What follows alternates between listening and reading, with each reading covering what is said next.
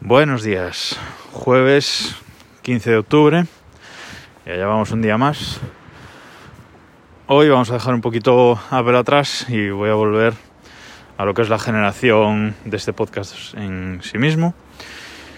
He conseguido ya por fin publicar este podcast, los capítulos de este podcast, directamente desde un atajo de iOS.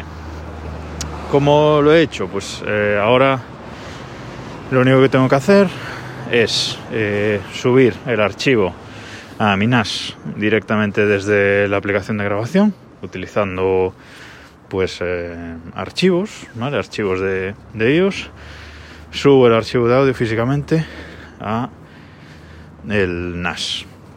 Y a partir de ahí, pues eh, ejecuto un atajo de iOS que he creado, que lo que hace es preguntarme el título del episodio, preguntarme el subtítulo del episodio, porque bueno, eh, tanto en el feed de iTunes como en el blog, pues llevan un pequeño subtítulo de una frase. Publicarme, la, preguntarme, perdón, la descripción. Y finalmente me pide elegir el archivo, desde archivos, el archivo de audio en sí, ¿vale? Esto lo que hace es coger tanto el tamaño del archivo como la duración del mismo, ¿vale? También que son datos necesarios también para el, el feed de iTunes.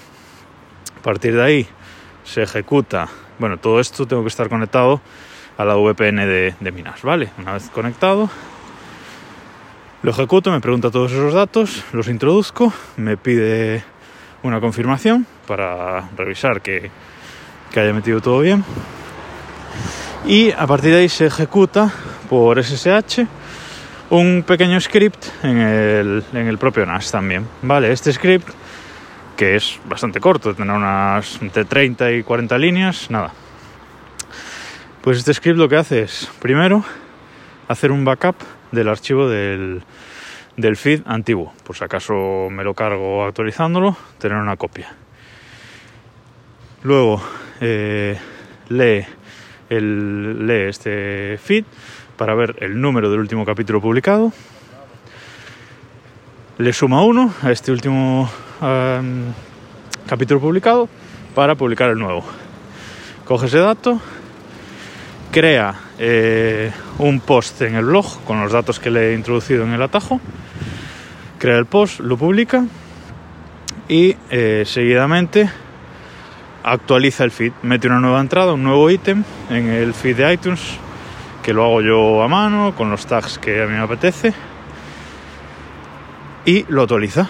Y si es exitoso, pues me da un mensaje de, de OK, el propio atajo, y si no, pues un error que tendría que revisar. Pero por ahora funciona perfecto.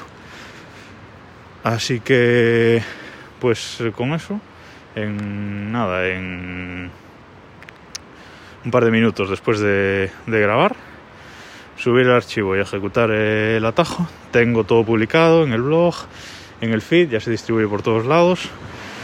O sea que genial, estoy muy contento con esto, con esto que he hecho.